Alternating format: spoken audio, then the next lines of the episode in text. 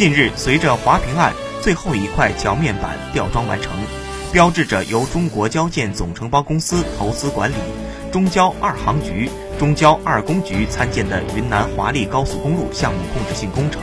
金安金沙江大桥主体结构完工。金安金沙江大桥为主跨一千三百八十六米的单跨双角板横结合式悬索桥，